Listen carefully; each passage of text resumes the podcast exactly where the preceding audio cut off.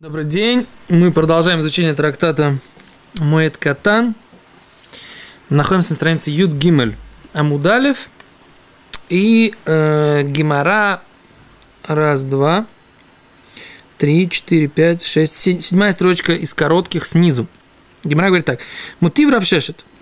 Нападает Равше, Равш, Равшешет. Что значит, в чем выражается его нападение? Задает вопрос. И так написано так. Хахамим умри, мудрецы говорят, шалош уманиот осим мелаха баарвей псахим. Ад хацот. Три профессии ремесленников имеют право делать э, работу баарвей псахим в кануны Песаха, то есть ежегодно в канун Песаха, ад хацот, до полудня. Ахаетим – э, портные, веасапарим, парикмахеры, веаковсим и э, те, кто стирают. На русском языке слова прач нет, но есть слово прачка.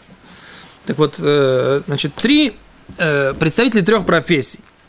Это портные, парикмахеры и э,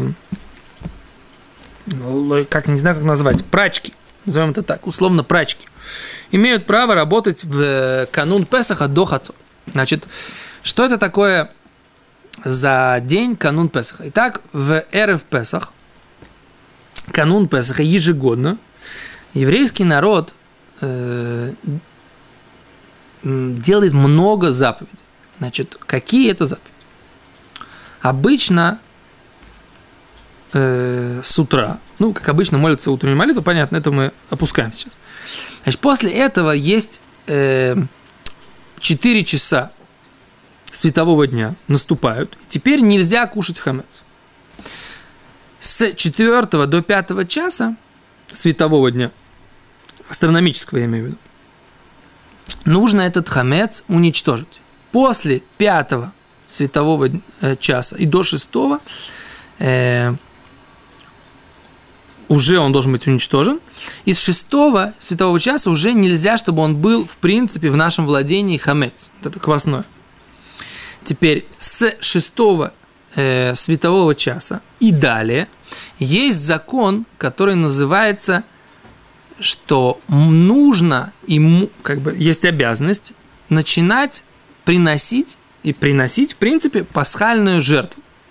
Теперь пасхальная жертва не имеет права быть приносимой, если у нас во владении существует какой-либо хамец. Этот запрет иметь во владении хамец с точки зрения Торы наступает э, после полудня в э, канун Песха. Теперь, в тот момент, когда наступает это время после полудня канун Песха, это время приношения пасхальной жертвы. Значит, ее приносили. Значит, еврейский народ приходил с своими э, ягнятами, да, и козлятами, да, приходил во двор храма, там их зарезали, освежевывали, и потом забирали эту жертву в вынимали те органы, которые должны быть принесены на жертвенник, и после этого жертва забиралась, да, и уносилась в город, и потом к вечеру она зажаривалась, и в ночь на э, пасхального седра э, она была э, съедаема еврейским народом в конце пасхального седра. Okay? А это то, что называется пасхальная жертва. То есть этот ягненок или козленок, они э, приносились. При этом у тебя не должно быть Песаха уже 14-го Ниссана. В канун Песаха после полудня у тебя не должно быть э, хамца. При этом, при этом, весь этот период считается уже праздничным днем. То есть вот это вот время приношения пасхальной жертвы, это считается как уже наступивший холя муэд. И поэтому запрет работать существует в это время. Потому что канун Песаха, прошу прощения, после полудня, это уже считается холя муэд. А раз это холя муэд, то и запрет работы уже наступает. Тут приходит Гимара и говорит, что до полудня могут работать вышеперечисленные товарищи, кого, которых мы назвали. Это кто? Портные, парикмахеры и кто? И прачки. Да? Сейчас Гимара объяснит, почему. То есть сейчас мы объяснили, в принципе, что стоит за вот этим вот разрешением, что прачки работают и портные за этим разрешением этого, этой брайты. Потому что, в принципе, о чем мы говорим? Почему, собственно говоря, должно быть запрет? Канун праздника, обычно канун шаббата. Все работы разрешены. Канун праздника обычного, не Песаха, все разрешено. Так вот, мы говорим, что канун Песаха, он э, стоит особняком вот во всем этом ряду канунов праздничных дней. Почему? Потому что этот канун, он, в принципе, сам по себе праздничный день. Понимаете? Сам по себе он является праздничным днем. И поэтому нам необходимо... Сукот такого нет, совершенно верно. В такого нет. В Сукот ты можешь делать работу, стричься и т.д. до не, там есть какие-то определенные ограничения в стрижке, мы говорим и в любой момент, когда мы опасаемся, что она не будет закончена, это другая, другая тема. Но здесь мы говорим, что после хацот, то есть после полудня, наступает прям мамаш холя моет. Холя моет наступает. Окей? А сейчас Гимара как бы приводит вот это высказывание о разрешении, да, и дальше будет это анализировать. То есть мы сейчас как бы сделали это, что называется, предисловие, и дальше будем думать, о чем Гимара, собственно говоря, здесь говорит. Окей? Вопросы есть? Вопросов нет. А раз нет вопросов, Значит, мы продолжаем дальше. А может быть, у наших слушателей появятся вопросы, но тогда им придется их как-то задать нам не в прямом эфире. Еще раз говорит Гимара, Эдит уферка дарко бехолошель моет. Да? А, о, а с Гимара говорит, шекен, ибо гейдет, ибо простой человек, то фер кедарко, он имеет право шить, как обычно, бехоля моет. А сапарим ваковсим, а парикмахеры и прачки имеют право работать, шикен абаим мемедина сайом, ибо все, кто приходит из-за границы, те, кто освобождаются из заключения, мутарим ли сапер, им можно стричься в элихабес и стирать бехоло шельмоет, тоже даже в холямоет. Окей? Okay? Что здесь написано? Почему до хацот в Эрев Песах, до полудня, в Эрев Песах можно стричь, стирать и шить, потому что есть разрешение стричь, стирать и шить, и в холе моет сам для определенной э, категории людей. То есть такая аргументация. Что это значит? Э, что это значит?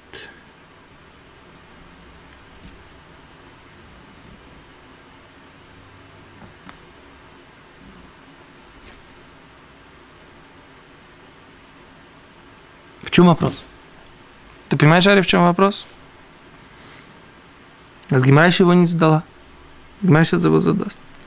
Вейсалка да атах, говорит Гимара так. Если ты предполагаешь схар паула, что работа, оплата работы в случае шенлу майойхаль шаре, что в случае, когда нечего кушать, можно это делать?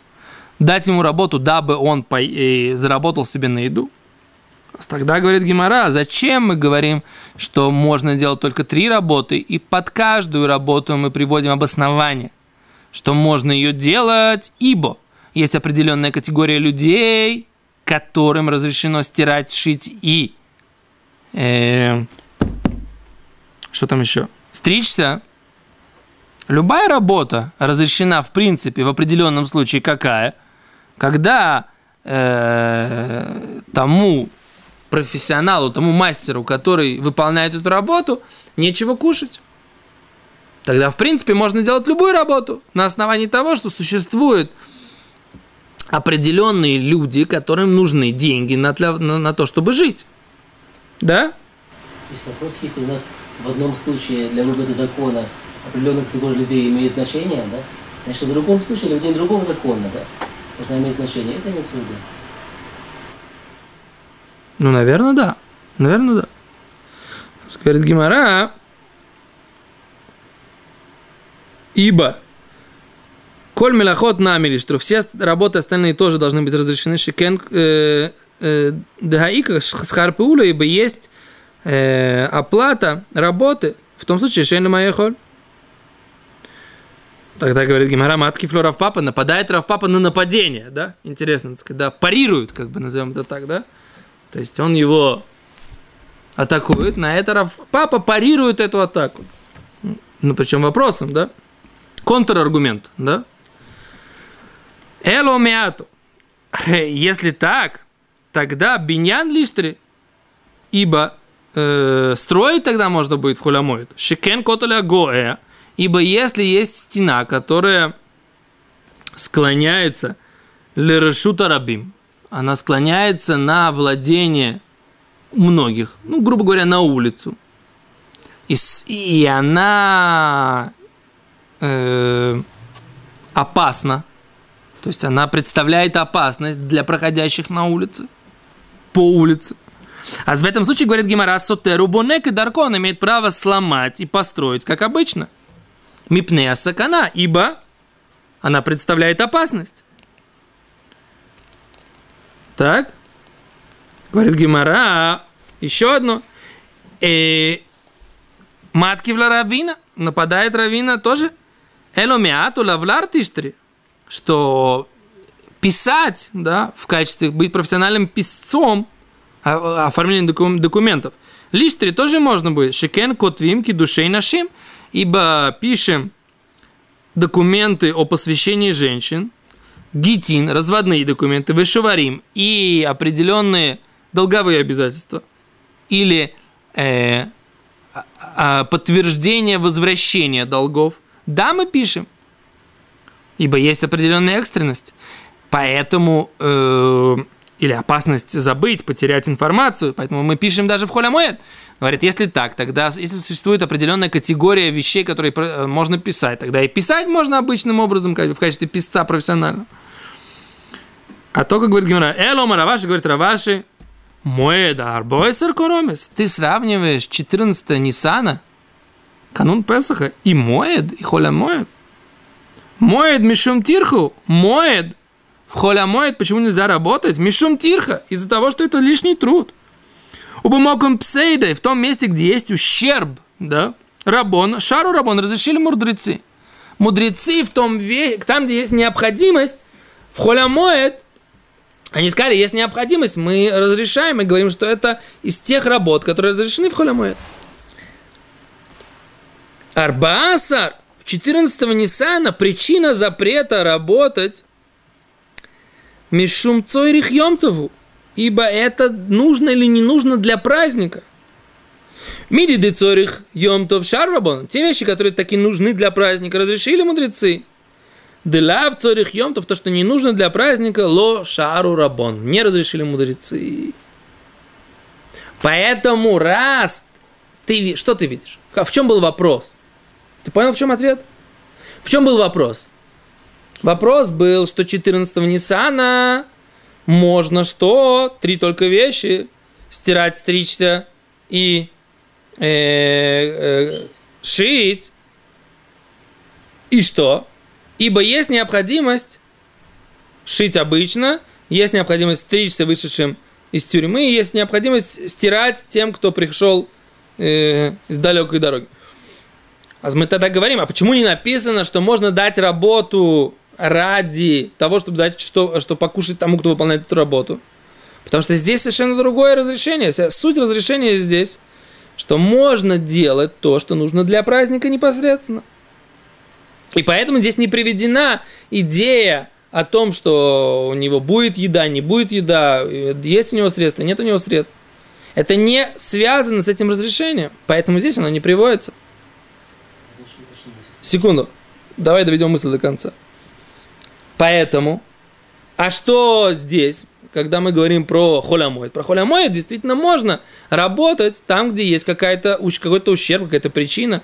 И в данном случае можно дать и оплатить человеку работу, которую, которому нечего, нечего кушать. Чтобы дать ему работу, чтобы он мог заработать себе на жизнь. Поэтому невозможно сравнивать вопросы, связанные с канун Арбайсер, канун Песаха, да, 14 Нисан, и Холямой.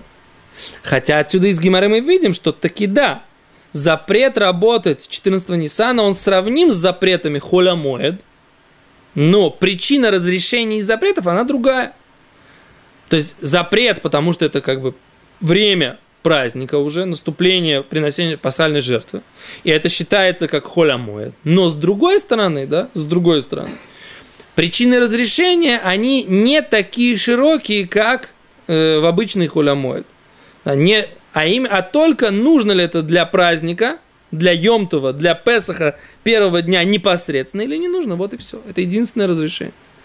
Так я понял эту гемору. Да, что ты задаешь? Что в связи с этим, что э, э, перед время это перед праздником, перед праздничное время, более строго, чем Холомоид?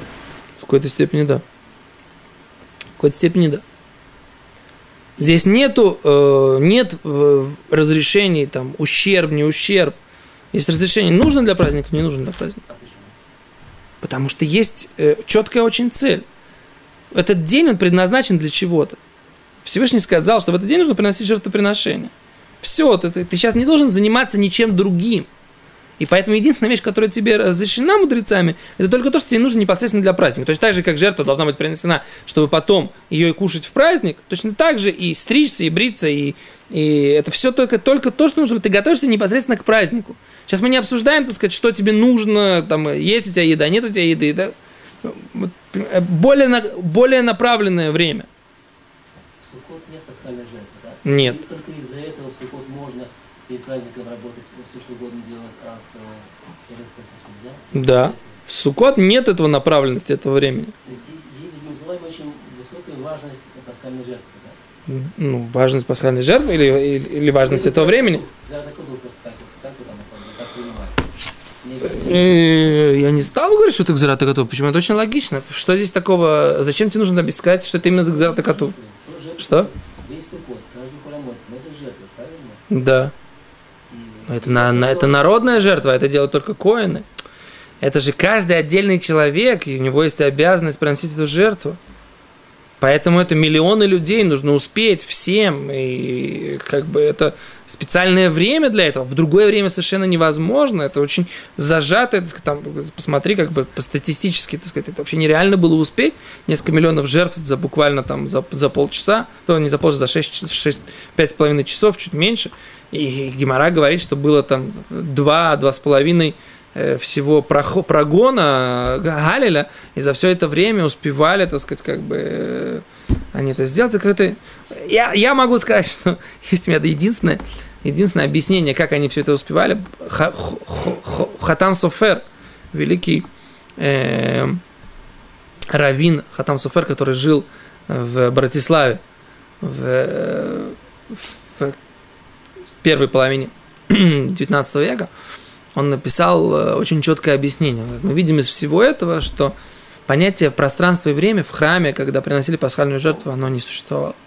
Потому что как такое количество людей за такое, за такое короткое время могли принести такое количество жертв и сделать все, что они успевали, он, сказал, он, он, он говорит, что это значит, что понятие пространства и время там не, не, не, не, не было, не, не было его.